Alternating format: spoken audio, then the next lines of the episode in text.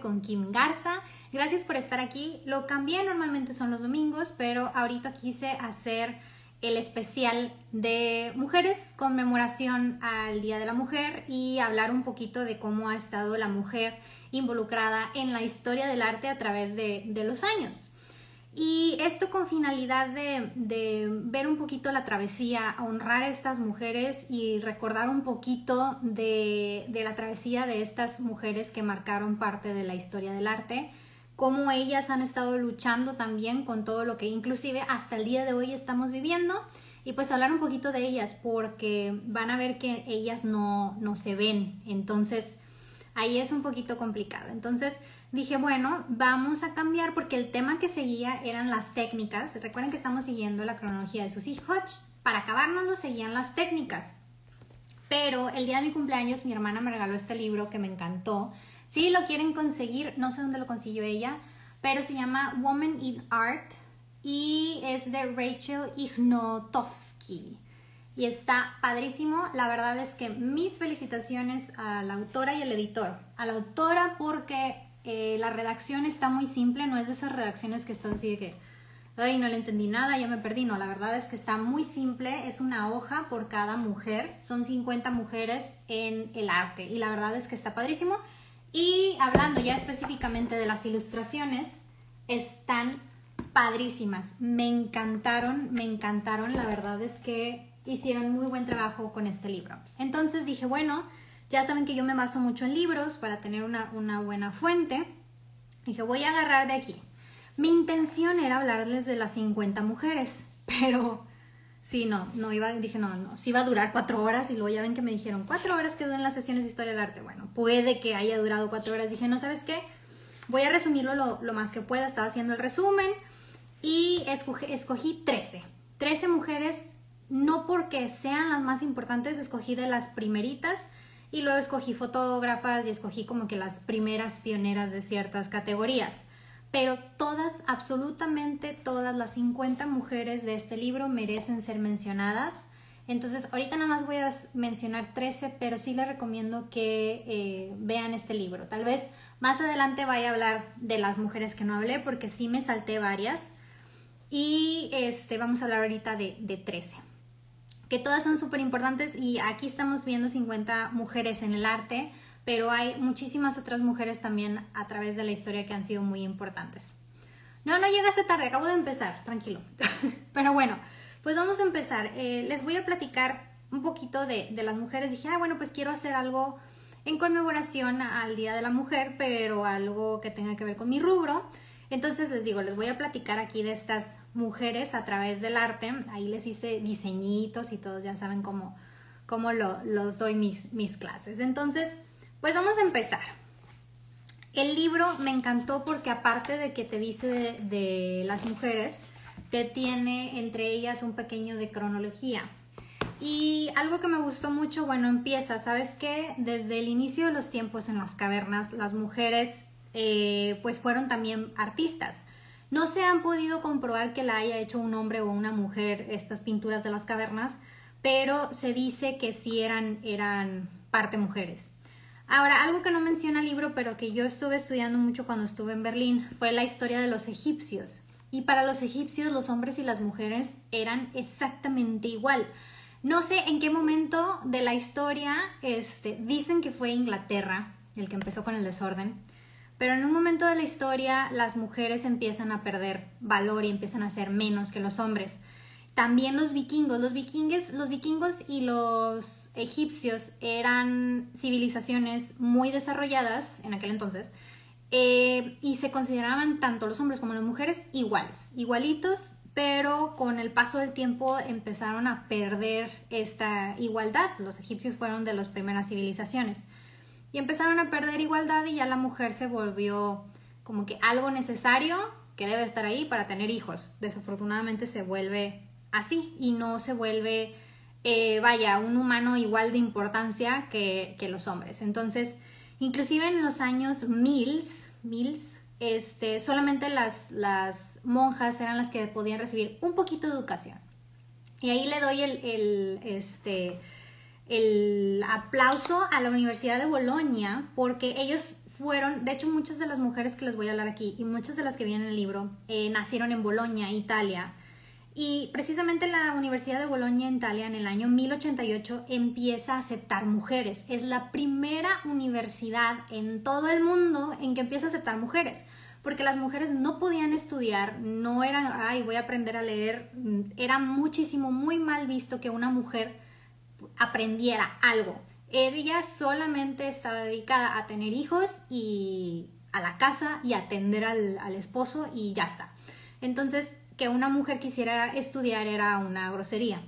Y la Universidad de Bolonia empieza a aceptar mujeres en 1800, 1900, perdón, 1088. Pero no es hasta el año 18, el siglo XVIII, que realmente ya esto se vuelve público. Entonces en el siglo XII empiezan a aceptar, pero hasta el siglo XVIII ya oficialmente, o sea, empezaban a medio aceptar de que, ah, bueno, tú eres hija de tal persona, pues te damos chance y te damos chance. Y ahí empezamos a ver un poquito más de mujeres educadas, pero no es hasta el siglo XVIII que ya empiezan a aceptar a, a estas mujeres oficialmente. Y estamos hablando que hasta 1920, hace 100 años solamente, la mujer empieza a votar en los Estados Unidos y ya nosotros despuesito. Entonces, la mujer sí ha tenido que alzar la voz para poder eh, tener los mismos derechos y el mismo caso es con las mujeres en la historia del arte. Entonces, vamos a empezar con esta mujer eh, ahí se ve cortito. Se lo hice exactamente al diseño de este. Vamos a ver si se ve mejor así. Al diseño de, Instagram, pero a ver. Mm, ay, creo que se ve un poquito mejor. A ver. Si no, como quiera, ahorita les digo. Y hasta dejé el espaciecito. Pero creo que sí se ve un poquito mejor que se vea completo. Ahí está.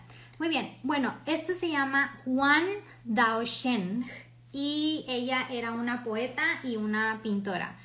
Y es la primerita que menciona el libro. Obviamente había mujeres antes de ellas que fueron realmente muy famosas, pero, o más bien, que, que fueron parte de la historia del arte, pero no tenemos tanta información de ellas. Entonces empieza con ella, ella es china, es una poeta y pintora y la verdad es que me gustó muchísimo su historia ella eh, empezó a, pintar y su esposo le dijo, ¿sabes qué?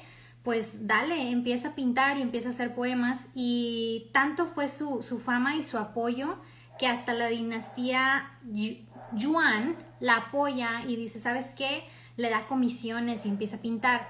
Y en estamos hablando del año 1200, este, 1200, 1300. Era increíblemente difícil que una mujer, y en China, que realmente le dieran permiso de esto. Pero algo que le ayudó mucho a ella es también que le apoyó mucho su, su aquel entonces esposo. Y algo muy característico de ella también es que ella eh, utilizaba la pintura de tinta de bambú. Y era muy raro porque esta tinta era utilizada solamente por hombres y de hecho era como que un símbolo de la masculinidad. Entonces que ella empezara a hacer esto era como que una un poco de, no de rebeldía, pero un poco de, hey, no solamente los hombres pueden hacer esto y no solamente representa a los hombres, esto es un arte y lo puedo estar expandiendo. Se vuelve una de las mujeres más famosas de la historia china y este, realmente es una de las pioneras de la historia china. Entonces hay muchísimas obras. Puse nada más como que la foto de, la persona, del artista y una imagen ahí de, de sus obras. Entonces ella realmente empezó a combinar poesía con pintura y realmente empieza a salir tanto que la dinastía la reconoce como una de las grandes del arte están de acuerdo que es ella y puros hombres. Entonces ella se no, no dejó que, que todo lo que le decían, porque obviamente era también muy criticada por las otras eh, familias de prestigio china, este, siguió haciendo y siguió continuando con eso. Muere su esposo y este, ya nada más usa la, de la tinta de bambú que les digo, pero ya en conmemoración a él, porque él fue el que les, le enseñó eso. Entonces, Em, ya después su hijo también fue calígrafo y todo. Realmente, este, desde el inicio, ella como que educó a sus hijos en este, en este rubro. Entonces es una de las primeras que vemos que realmente empieza a decir, pues no porque es una técnica que utilizan los hombres o que es masculinidad, es porque no han este, experimentado o explotado todo esto. Me voy con la segunda, que esta es Cristina de Pizán. Ella fue autora y directora de manuscritos iluminados o ilustrados. Em, ella también me gusta muchísimo la historia. Ella se casa y em, se, vuelve, se enviuda. Ella desde un principio contaba como que cuentos y los ilustraba y, todo.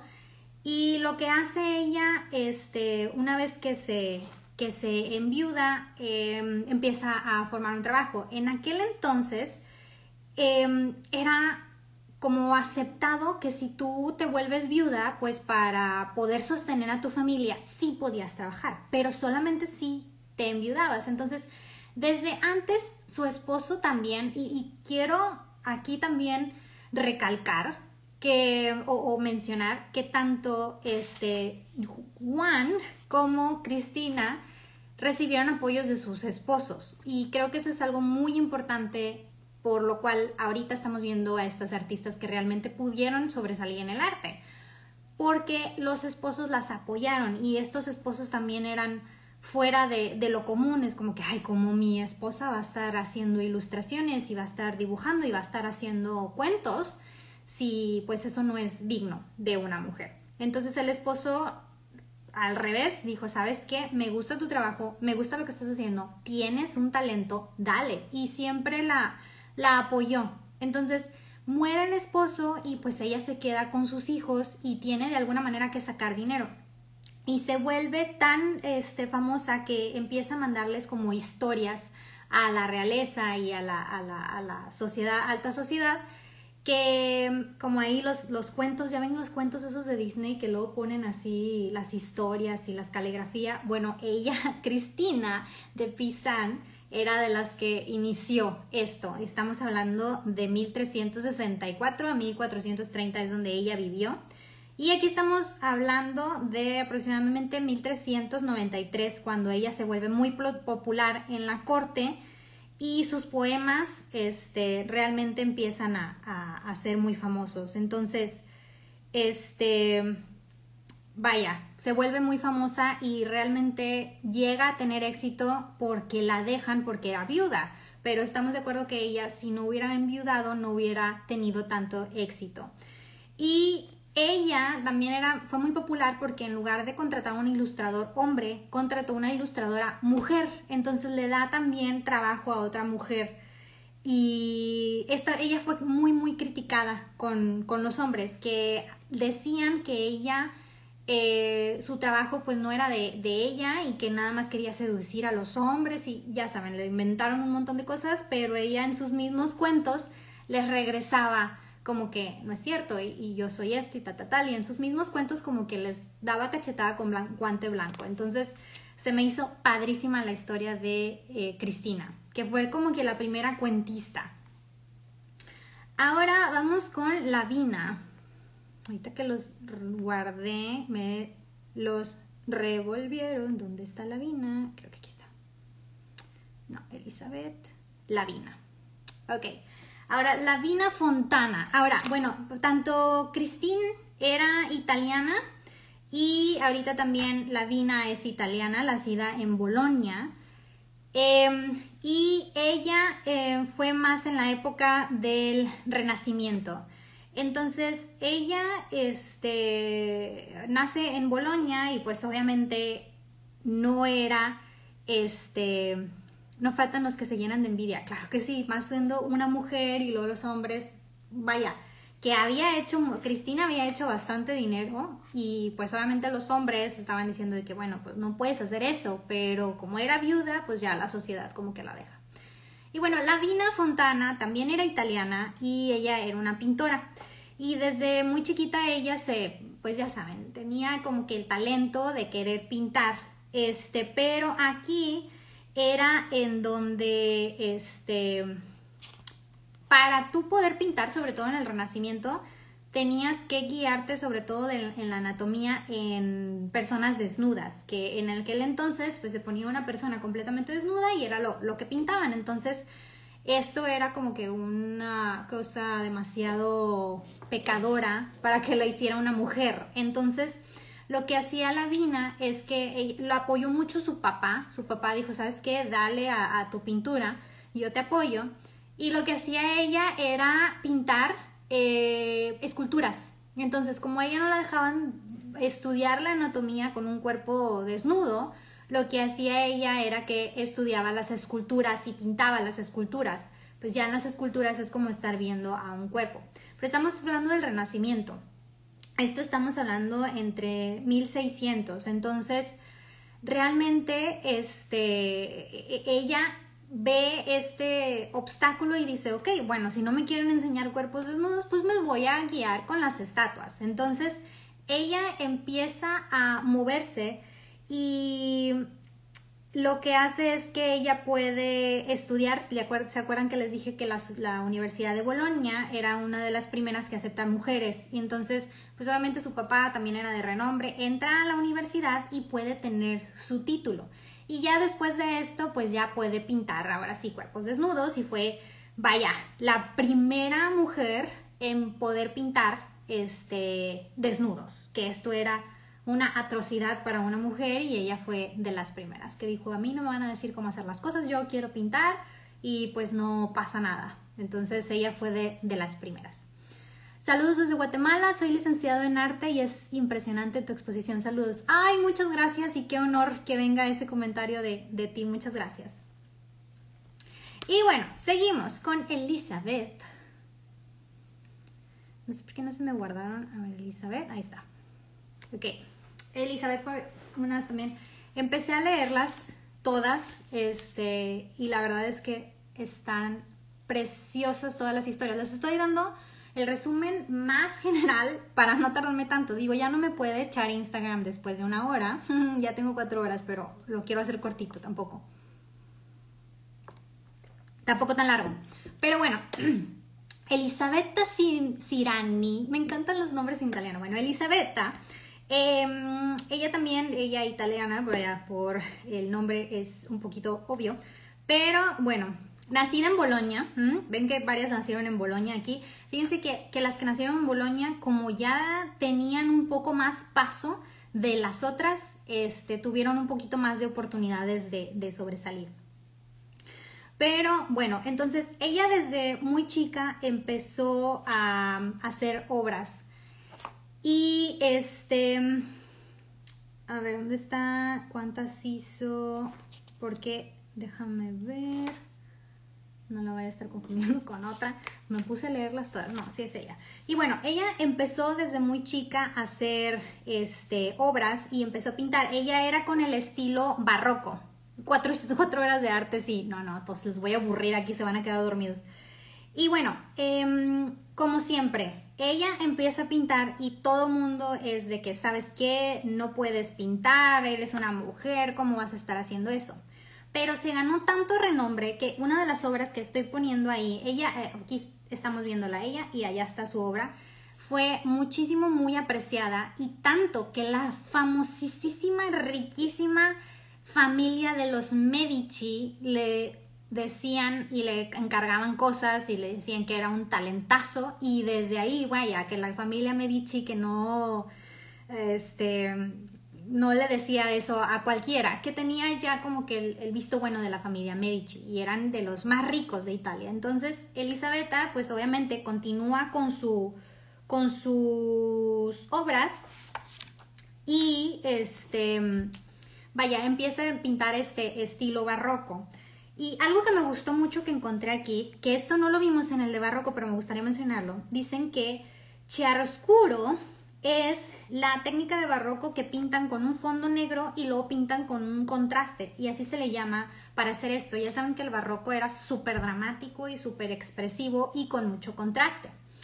Entonces, ella, eh, una de las características que más me gustó y dije, eso, digo, yo soy bien feminista, digo, no, no, yo admiro mucho a los hombres, muchos hombres y muchas mujeres, pero me gustó mucho que algo que muy característico de ella, que vivió muy poquito, murió muy joven, pero pintó más de 2.000 cuadros, 2.000 pinturas y más de 100 dibujos.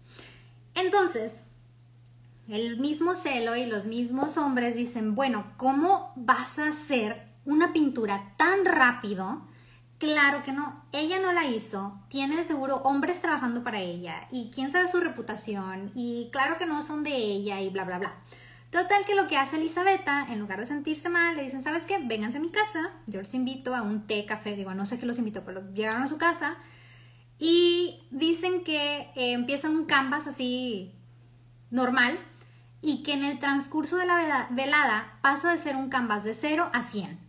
Que en una velada ella hace un cuadro espectacular, estamos hablando del barroco, este tipo de cuadros que están viendo en este momento, y lo hace en la velada.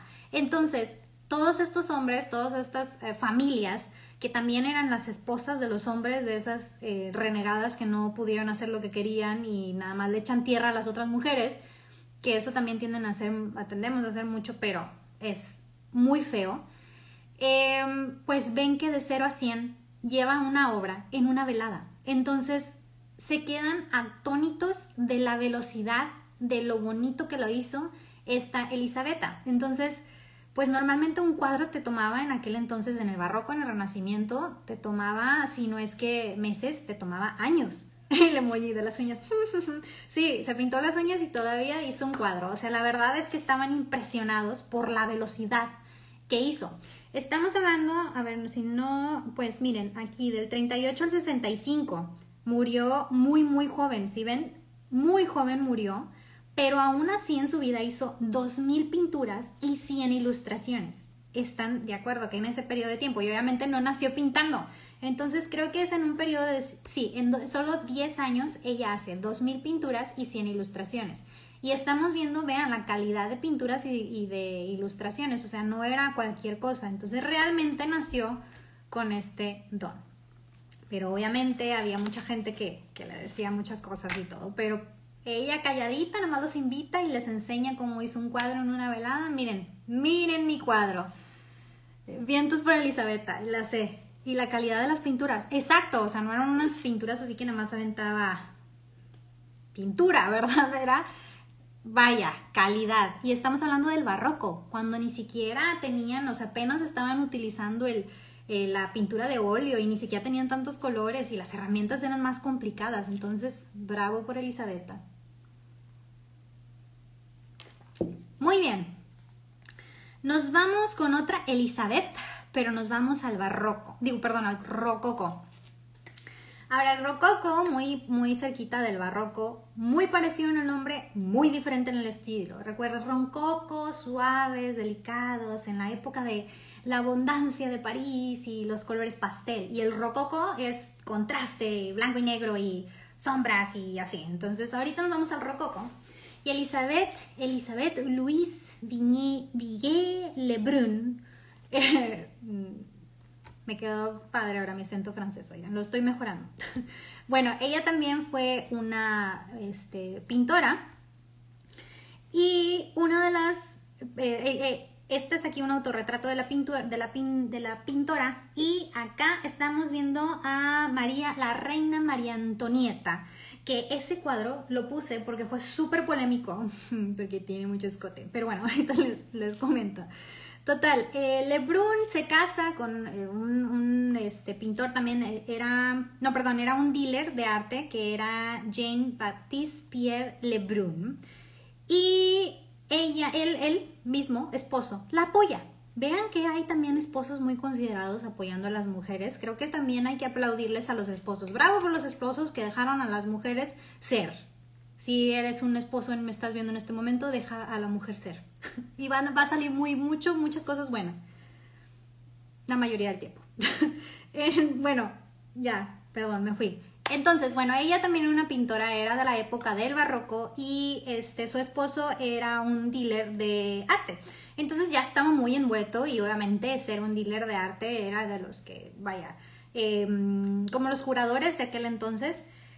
Y ella empieza a tener una galería que lo llamó salón, empieza a exponer sus obras y realmente pues obviamente todos estaban así como una mujer va a hacer eso, pero ya estaban más abiertos, digo, ya estamos en 1800, ya estaban más abiertos a que la mujer realmente pudiera pintar, pero que tuviera un salón y que pusiera una exposición nada más de ella era medio...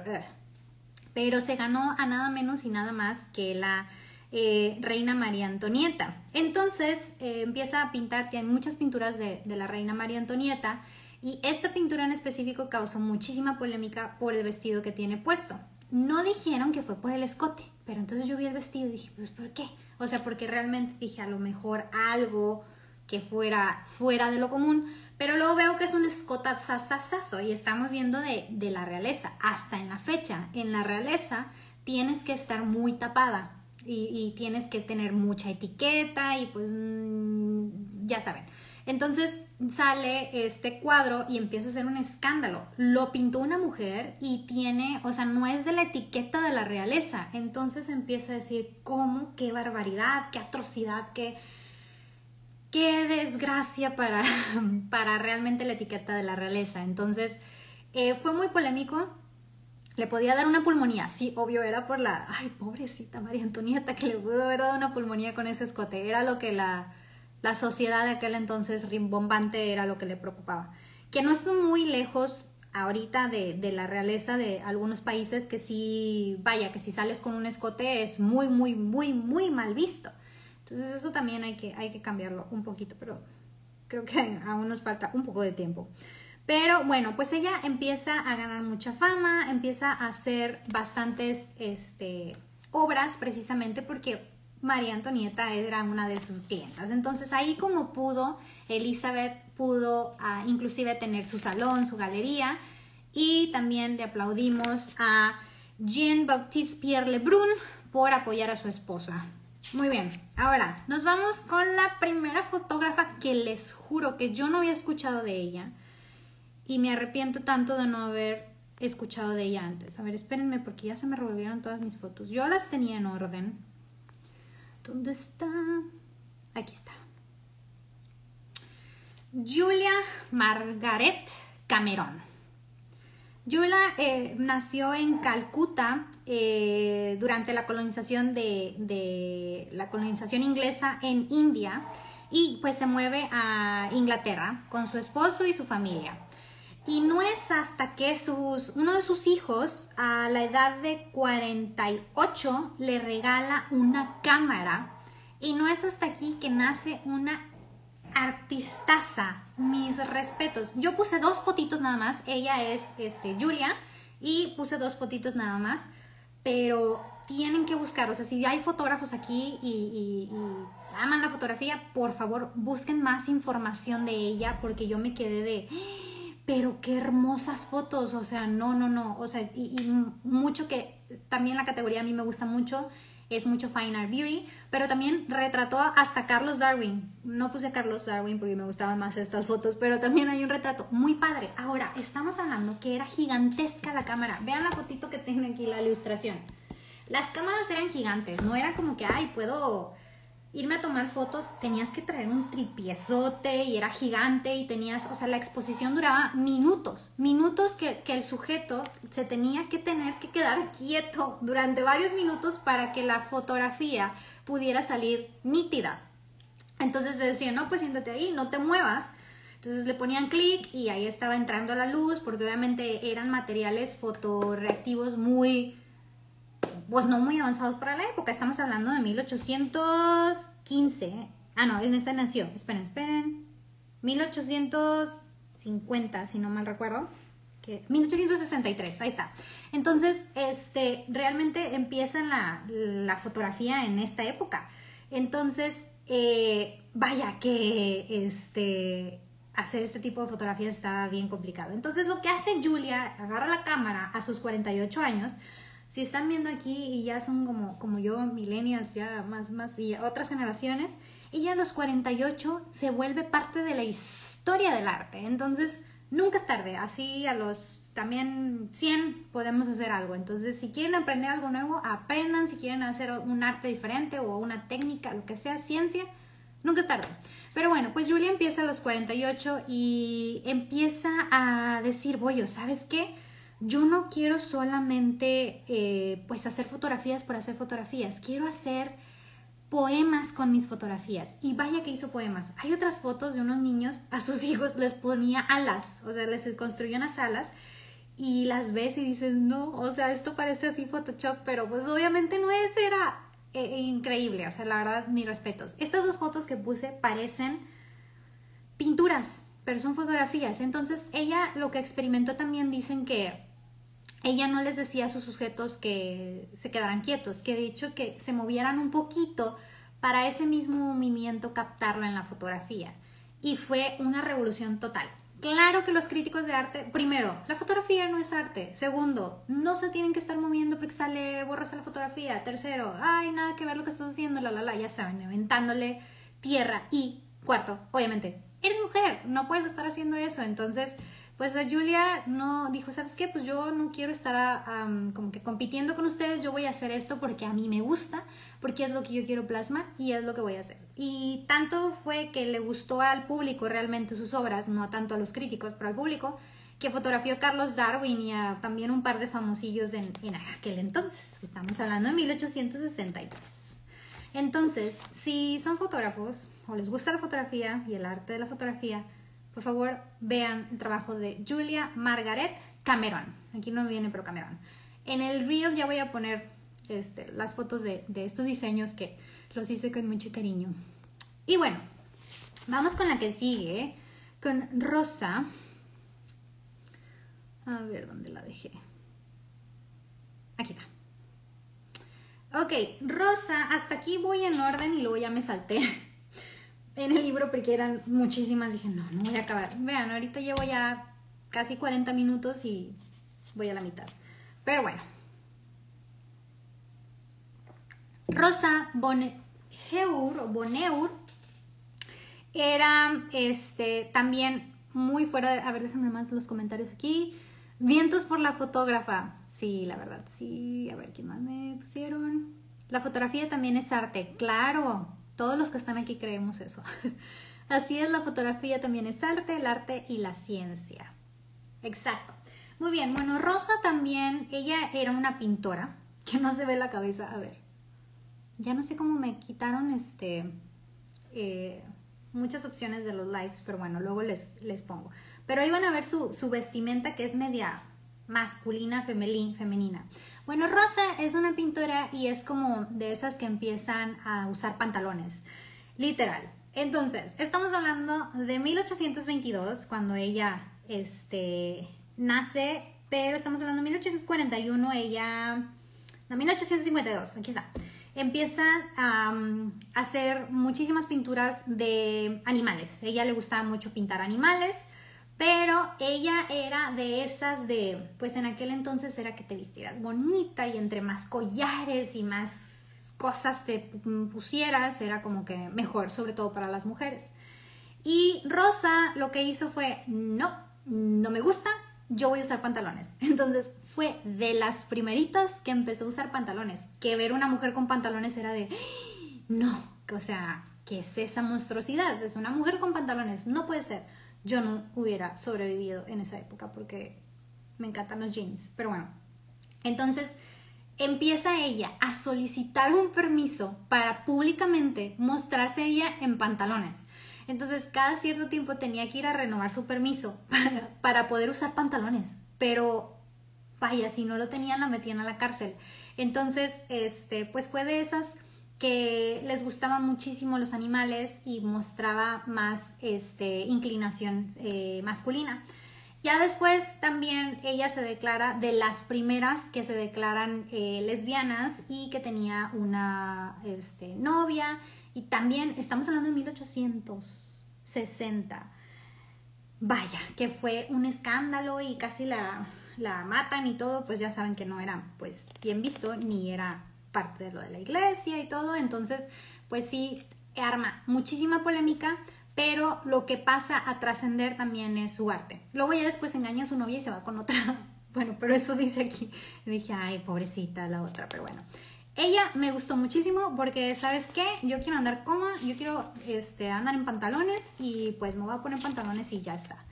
Este, entonces me, me gustó mucho su actitud y fue de las primeras. Y ahora que tenía que pasar, o sea, pedir permiso para ella mostrarse en pantalones. Si no tenía este permiso, eh, la podían meter a la cárcel. El tiempo pasó súper rápido, no lo sentí, me encanta. Ay, ya, de, lo que llevo hablando.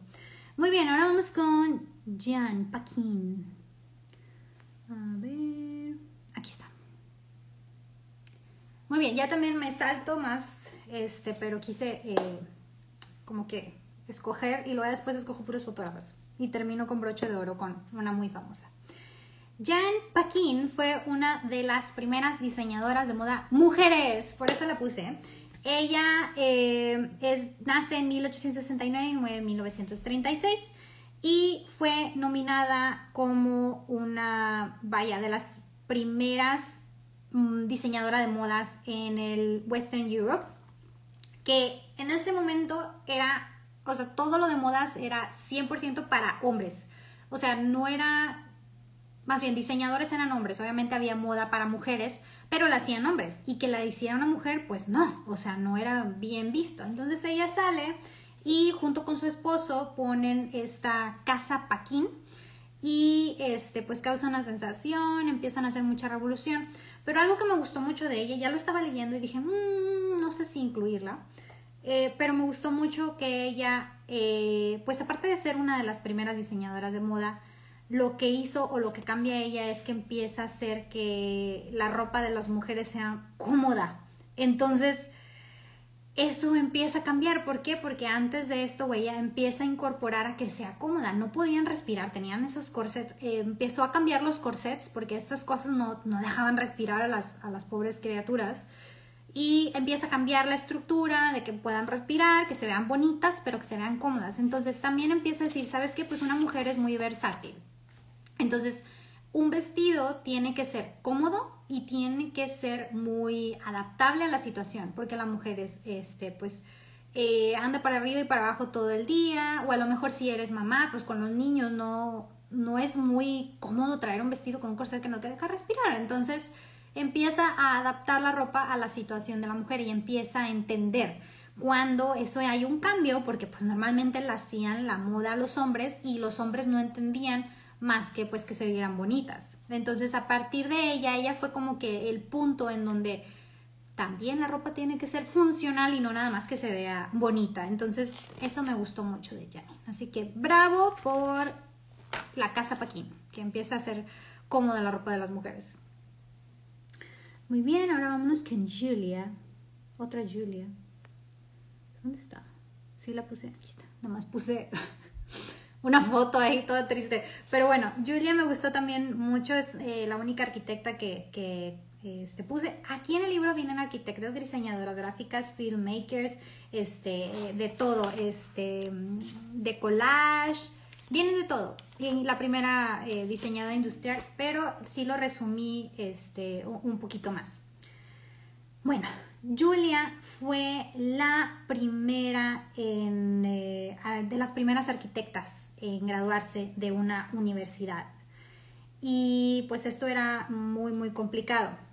Pues que ella este, aplica para una universidad que también a lo mejor se van a identificar mucho con Julia así aquí y la rechaza aplica para una universidad. Ella quería estudiar en eh, la Universidad de Beaux Arts y la rechazan por ser mujer. ¿Por qué? Porque solamente aceptaban hombres.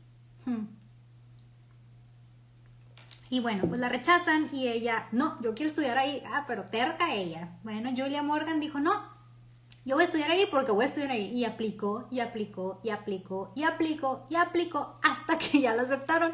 La perseverancia o terquedad le ha funcionado a las mujeres por eso seguimos siendo tan tercas. Pero bueno, entonces, este, pues después de ya, eh, dice que eh, pasó la prueba tres veces y hasta después fue la primera mujer admitida en el programa de arquitectura. ¿Por qué? Pues la arquitectura es de hombres, así como hasta hace poquito la ingeniería era de hombres. Hmm. no, es para todos, para todos, así como el diseño también puede ser para hombres y todo es para todos, todo lo que quieras hacer lo puedes hacer si eres hombre o mujer. Y bueno, entonces, pues es de las primeras aceptadas en la universidad. O sea, ella fue tan terca que hizo un cambio y a partir de ella ya empezaron a aceptar mujeres. Entonces, gracias Julia. Para todas las personas que han estado estudiando arquitectura, Julia es una de las personas que debes de conocer que eso, vaya, cambió. Y de hecho, Julia fue este, de, e, e, en California, regresa en California, y dice que ella diseñó más de 700 edificios en California y en Hawái. Y algo que me gustó mucho de su historia es que dice que ella empezó a diseñar em, edificios en donde aceptaran mujeres, porque en Estados Unidos, específicamente en California, donde ella vivía, dicen que muchos lugares no podían entrar las mujeres. Mismo problema que se encontraban los afroamericanos en, también en, en una época muy grande, que ah, solamente gente blanca, bueno, las mujeres también pasaron eso, este, tanto, vaya, a las mujeres les, ha tocado, tanto por ser mujeres, racial, clasista y, todo. Entonces ella empieza a hacer, lo que empieza a diseñar, empieza a diseñar para mujeres. Entonces sus edificios ya aceptaban mujeres y otros eran especiales para ayudar a algún tipo de casos de mujeres.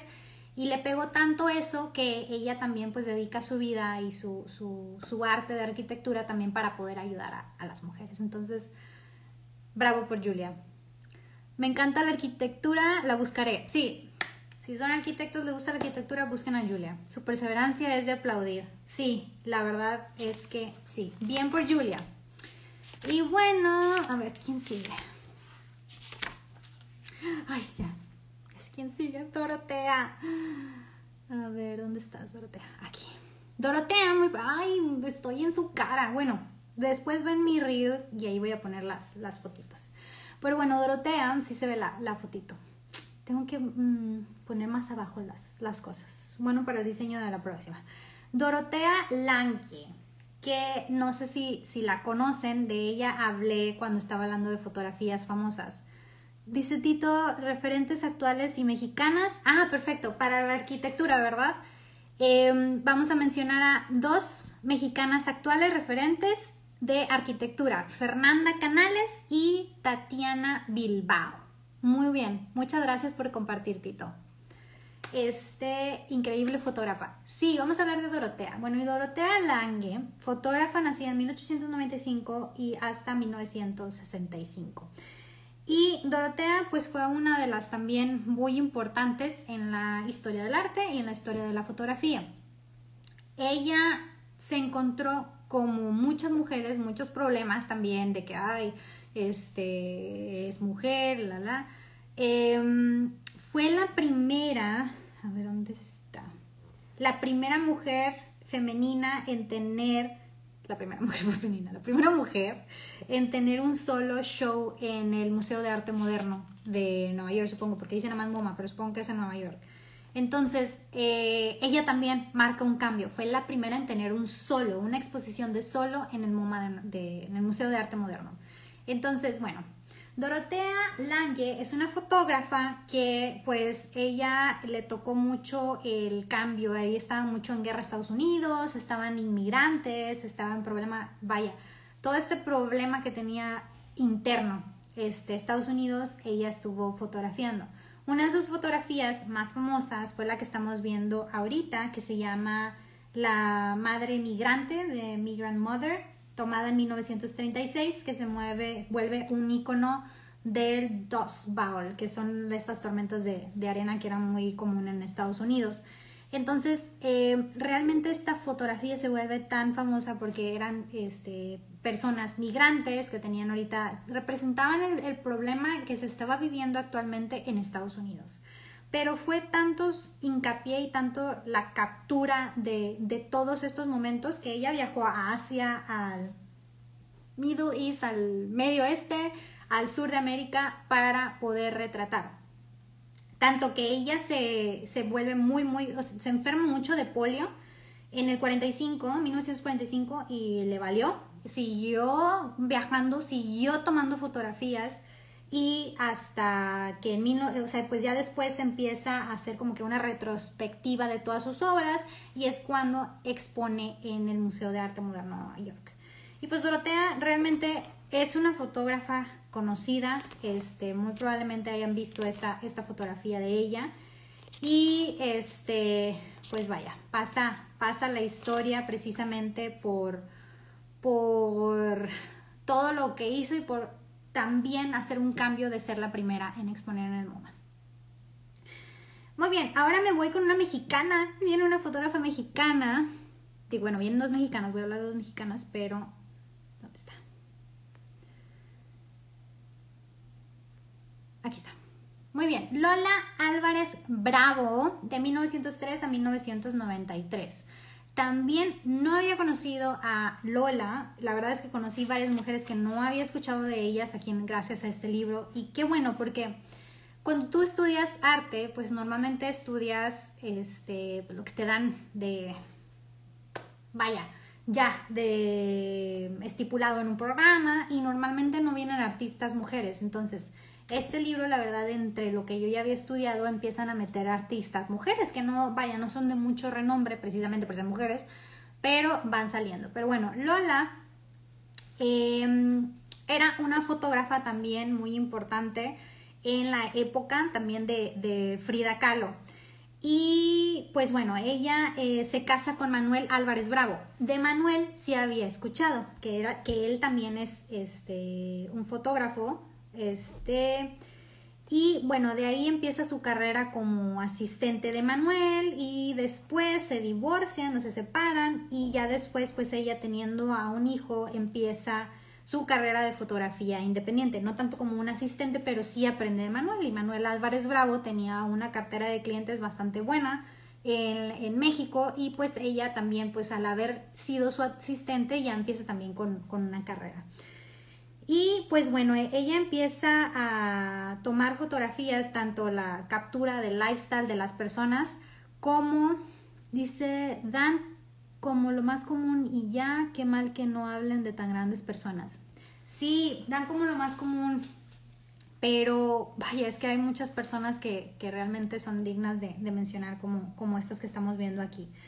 Y bueno, eh, realmente ella era como que una combinación de retratista con street style, con street photography, fotografía callejera, fotografía urbana, en donde eh, usaba también, vaya, sus fotografías para brindar compasión de la situación de, de, las personas. Entonces aquí puse una que es muy famosa, que es una de lifestyle que le tomó a Frida Kahlo. Y otra que fue más de eh, fotografía urbana, de una niña también ahí pobrecita corriendo y era, eh, vaya, poder tener compasión referente a esta clase que estaba viviendo también pues una, una época dura en México. Algo que me dio así como que, este, bueno, Lola lo que quería era mostrar el corazón de México. En esta época estoy viendo que los mexicanos artistas eran súper, súper así, México, mi corazón, lo más hermoso, o sea, muy apegados a la patria. Entonces, Frida también, Frida lo máximo, lo máximo, lo máximo era México. Entonces, ella también. Y Lola eh, continúa tomando fotos hasta que queda ciega en 1982 eh, a la edad de 79 y pasa, eh, ya muere 11 años después, en el 93 y pues ya realmente tiene una colección muy grande que podemos encontrarlos en eh, los museos de historia en México. Entonces, para los que están en la Ciudad de México, tienen la tarea de ir a ver si pueden encontrar alguna fotografía de Lola y eh, la exponemos aquí en, en, las de historia del arte. Entonces, para que, para que vayan a ver si encuentran algo de Lola, que estaban muy padres este, los fotografía urbano. Pero bueno, entonces también cuando leí de que, ay, no, o sea, lo peor que le puede pasar a un fotógrafo es perder la vista es como un músico pierde su mano o un cantante pierde su voz, o sea, realmente es como que tu herramienta a poder expresarte hacia, hacia el mundo. Yo dije, no, pues se quedó ciega y se murió, o sea, pues no, pero vivió otros 11 años, entonces realmente hablamos de una persona bastante, bastante fuerte. Y dice que es una de las primeras eh, fotógrafas profesionales en México. Entonces también aplauso a Lola Álvarez Bravo que nos abre la puerta a todas nosotras las fotógrafas del futuro. muy bien. Ahora, vámonos con otra fotógrafa. Ya me lo Vamos a hablar de Lee Miller, que también me gustó y creo que ya es la penúltima. Lee, Miller y otra y ya voy a acabar. Mira, aquí se me salió mi diseño, pero bueno. Lee Miller también fue una fotógrafa, una fotógrafa nacida en Nueva York, pero algo que me gustó de Lee era es su versatilidad. Pues bueno, les voy a contar de Lee. Ya aquí tenemos cámaras un poquito más avanzadas. Miren el dibujo, las ilustraciones están preciosas. El libro me encantó, lo quiero tener así. Yo soy de, comprar libros así de arte y imagino un librero con mis libros. Algún día lo, lo tendré, muy bonito. Pero bueno, eh, Be Proud, luego de quedar ciega, experimentó algo en relación al arte. Fíjate que no dice eso, sería bueno este, em, ver, pero lo que decían es que le hacían como que conmemoraciones y exposiciones y todo, pero pues ella estando ciega. Entonces como que los televidentes, o sea, los espectadores, estamos hablando de Lola Álvarez, los espectadores iban, apreciaban su arte y le decían, ah, muy bien, muy bien, pero pues ella ya, ya este, había quedado ciega. Dicen que ya no ejerció después de eso, pero no dicen qué hizo en, ese, en esa época. Supongo que se dedicó a su familia, pero estoy especulando, habrá que investigar. Y bueno, volviendo a Lee Miller. Lee Miller era una fotógrafa nacida en Nueva York en 1907 hasta 1977. Y Lee, este, bueno, aquí algo muy extraño que le pasa a Lee es que se encuentra en un medio pequeño accidente eh, al Conde Nast.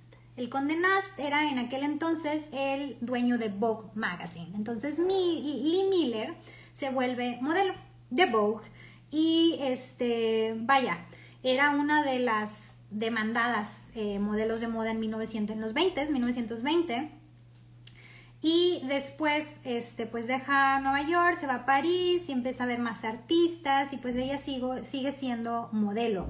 Pero en un momento dado, Lee le da como que la cosquillita y en lugar de que le tomen fotos, ella agarra la cámara.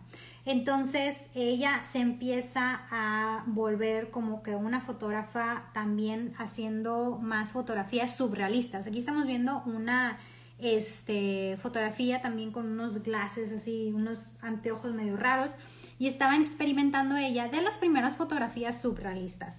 Entonces, al principio de la Segunda Guerra Mundial, ella estaba viviendo en Londres y vaya, le tocó presenciar todo el bombardeo alemán. Y en lugar de pues regresarse a su país, lo que ella hizo fue agarró su casco, se lo puso, se salió a tomar fotografías. Y gracias a ella tenemos muchísimas fotografías del holocausto, de todo lo que pasó en, vaya, de, los campos de concentración. Y gracias a ella tenemos estas fotografías y gracias a ella se dieron cuenta qué era lo que estaba realmente pasando. Porque en aquel entonces, en la historia de la Segunda Guerra Mundial, obviamente no decían, estamos matando gente en los campos de concentración o teníamos campos de concentración. Esto no se sabía, esto era un secreto. Iban, estaban agarrando a todos los judíos, los polacos, los homosexuales, todos los agarraban, los juntaban y los ponían en campos de concentración. Y de los campos de concentración ya los mataban de diferente manera, pero esto no se sabía. Esto no se sabía. Sabían que estaban en guerra, sabían que estaban haciendo algo, pero no se sabía. Y Lee Miller fue una de las muchas personas que estuvieron involucradas, pero Lee Miller fue de las pocas mujeres que se pone el casco y se agarra, agarra su cámara y va a ver qué está pasando eh, toma fotografías y las manda de regreso a Estados Unidos y es cuando empiezan a, descubrir todas las atrocidades que estaban pasando en Alemania y en estos países, en Polonia y en, vaya, en muchos, muchas partes de Europa. Entonces me gustó muchísimo la versatilidad de Lee Miller, que siendo una modelo de Vogue de los 20 en Estados Unidos, se va a meter a los campos de concentración alemanes para poder tomar esta fotografía documental. Y dije, mis respetos, mis respetos. ¿Por qué? Porque ahí estamos viendo una mujer que puede ser versátil, una mujer que puede ser una supermodelo y una, una mujer que se pone el casco a un campo de concentración para poder eh, hablar, para poder ayudar a estas personas a través de su arte fotográfico. Entonces, bravo por Lee Miller. Nada más puse esta fotografía, este, porque los de, los de la Segunda Guerra Mundial estaban muy fuertes y ya saben que no soy muy fan. Pero pueden buscarla, la verdad es que están muy buenas sus fotografías. Hola, hola, bienvenido. Sí, fotografía documental. Y bueno, cerramos con broche de oro. Tenía que cerrar con Frida Kahlo. Yo sé que muchos de que, ay, Frida Kahlo. Bueno, sí, Frida Kahlo nos están metiendo hasta en la sopa y en todos lados vemos la, la Fridita y se volvió muy famosa. Pero es que sí es algo de los que deberemos de sentirnos este, orgullosos como mexicanos o como latinos que pasa a, este, a la historia que era muy, muy difícil en aquel entonces, en la época de Frida, pasar al, a ser renombrada tanto en la historia del Western Europe. Vaya, que él fue reconocida hasta Europa, entonces al ser latina, al ser mexicana, pues la tenía, tenía que cerrar con broche de oro esta. Ahora, fíjense, aquí viene Frida Kahlo y vean todas las que me faltan. Eran muchísimas, dije, bueno, voy a hacer nada más 13. Ahí ya las ando cerrando porque Frida ya me las de memoria. Bueno, Frida. Frida tiene una historia muy dramática, muy triste, este, pero al mismo tiempo está muy creativa su, historia. Entonces, pues bueno, Frida em, eh, nace en 1907, muere en 1954, vaya, muere muy joven, creo que 48, 46 años, entonces realmente muere muy joven. Y desde pequeña a ella la edad de 6 le da polio y esto le causa un daño permanente en su pierna. O sea, ya no caminaba bien Frida desde que tenía 6 años. Pero pues ella se consideraba o era una niña muy energética y que andaba jugando con los niños y de las primeras feministas, feministas de que no me importa que sea mujer, yo me voy a ir a jugar fútbol con los niños. Entonces, ella era, vaya, de así, era Frida, muy entrona y dale.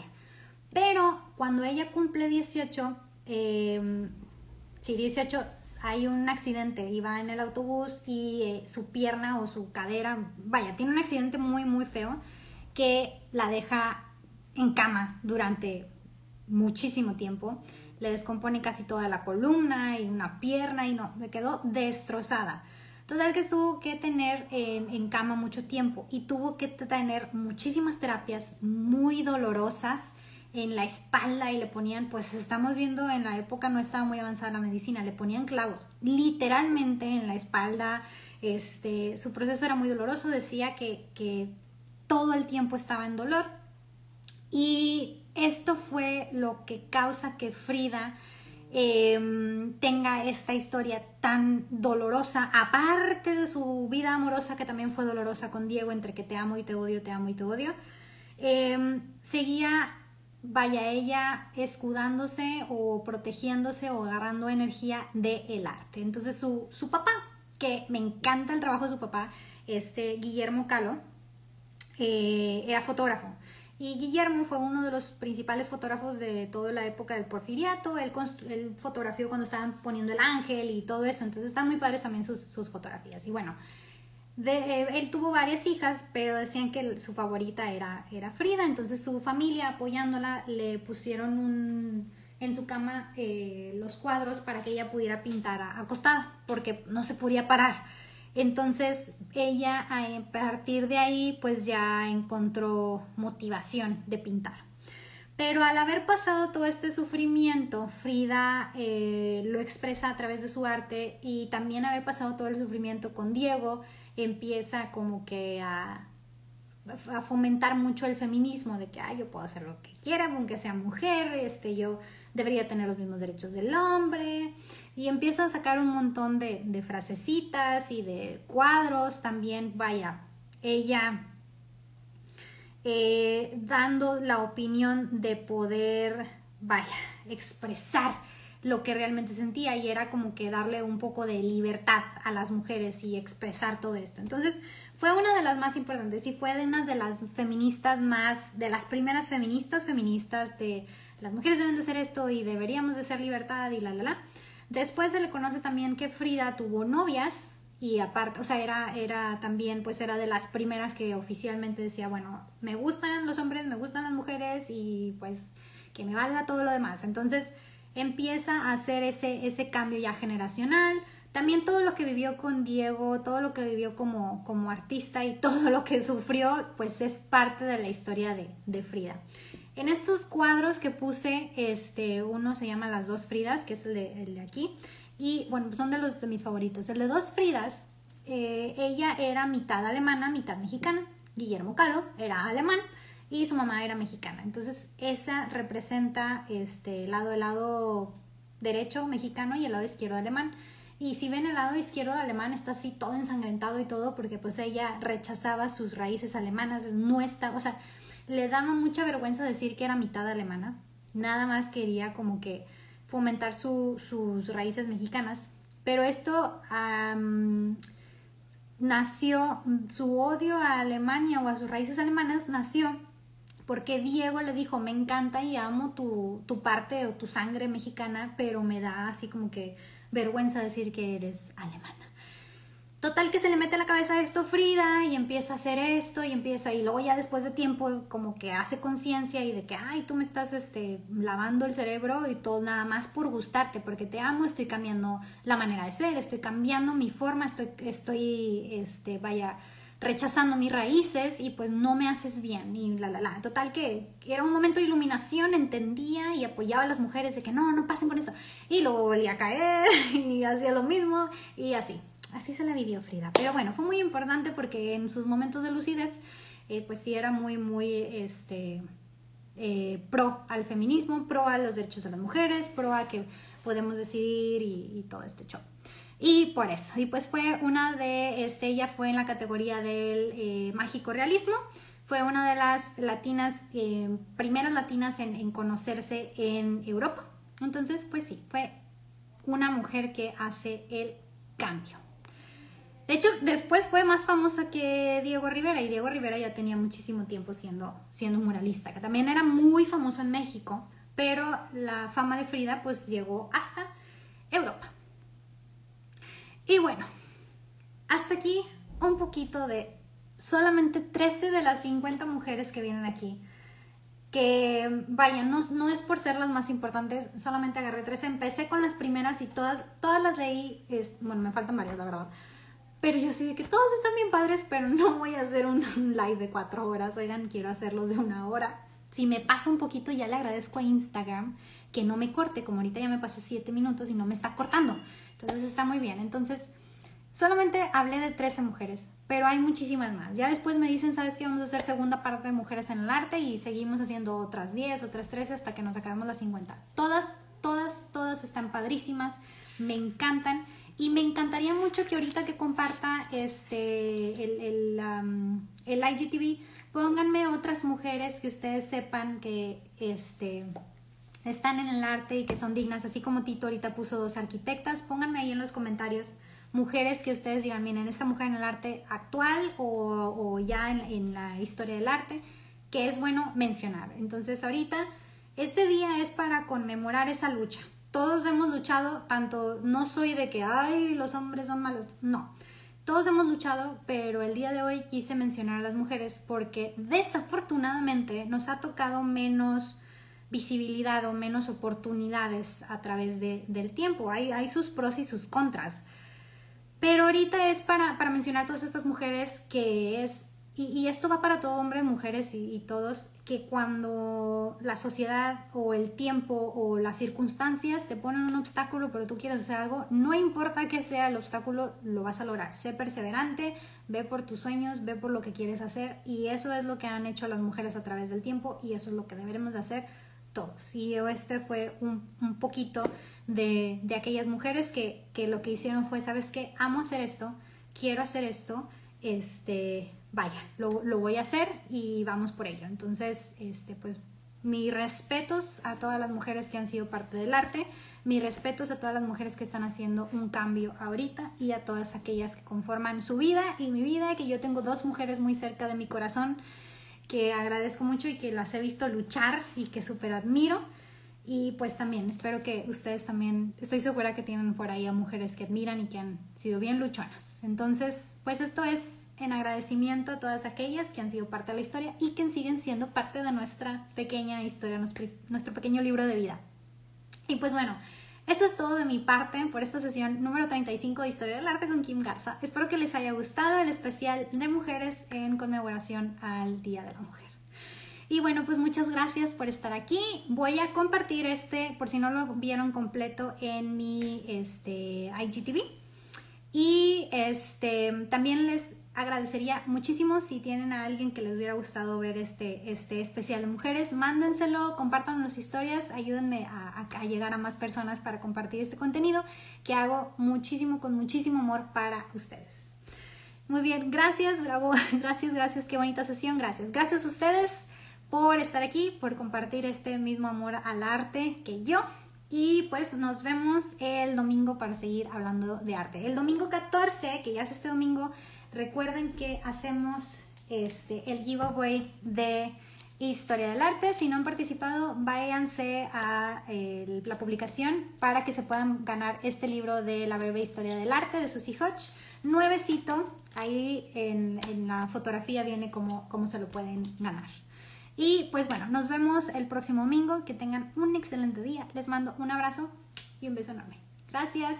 Bye.